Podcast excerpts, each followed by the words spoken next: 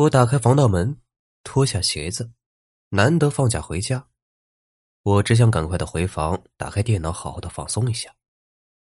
在经过弟弟的房间时，我发现房门竟然是紧锁的，不禁皱起眉头。这未免太怪了，大白天一个人在家，为什么锁房门？难道是发生了什么？我轻轻的敲了敲房门，还来不及出声，房间里啊就传出了巨大的碰撞声。弟弟，你没事吧？怎么了？我又敲了一下房门，急促的问。过了一会儿，才从房间里传出：“哥。”是是是你吗？弟弟的声音听起来有些颤抖，似乎是在害怕什么。自己的哥哥声音认不出来啊！又是沉默了一会儿，传来一阵走动的声音，然后我听见握住门把的声音，但是弟弟迟迟没有把门打开。开门呐！你，你到底怎么了？我着急的又喊了一声，房门打开。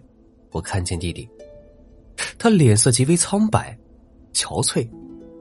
他看到的确是我，松了一口气。你怎么脸色那么差？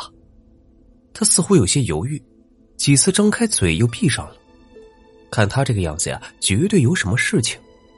我走近一步，双手握住他的肩膀。不管发生什么事情，跟哥说，没有什么事情是不能解决的。我看着他的眼睛。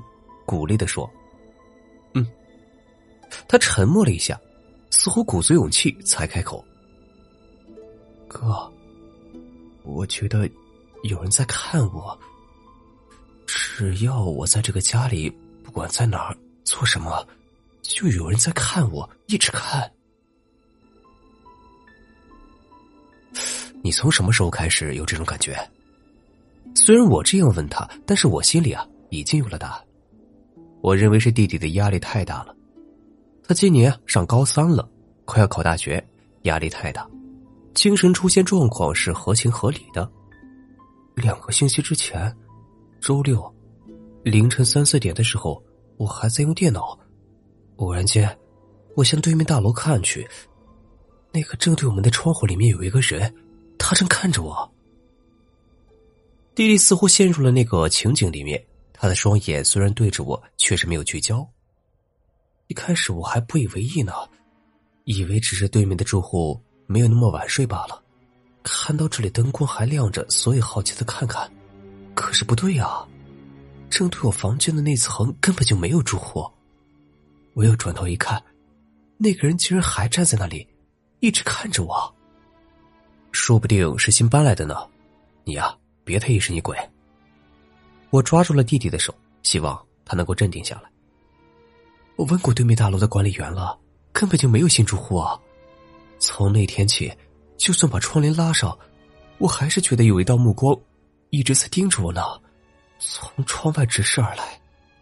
过了一个星期，同样的时间，我悄悄掀开帘子看着对面，然后那个人不见了。可是那道目光没有消失啊！我觉得他离我越来越近了。昨天我用电脑的时候，从屏幕的反光看到了，那个人就站在我背后盯着我看。我转头的时候，他却又不见了。我找遍整个房间都找不到他。我怀疑他正躲在我们家里。弟弟回过神来，他双眼看着我的眼睛，用颤抖恐惧的声音说：“就躲在我们家里啊！”接着，他似乎在我背后看到了什么可怕的东西，眼睛猛地瞪大，整个人开始发抖。我回过头，却什么都没有看到。怎么了？你看到什么了？我转回来的时候啊，弟弟维持着同样的姿势，似乎没有呼吸了。处理完弟弟的事情，回到家里已经是晚上七八点钟。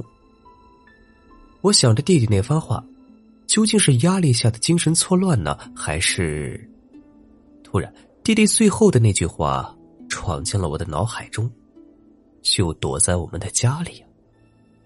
一阵凉意从我背后窜起，我吞了一口口水，慢慢的往地上趴去，然后朝床底看去。一双明晃晃的眼睛，似笑非笑的，正在盯着我。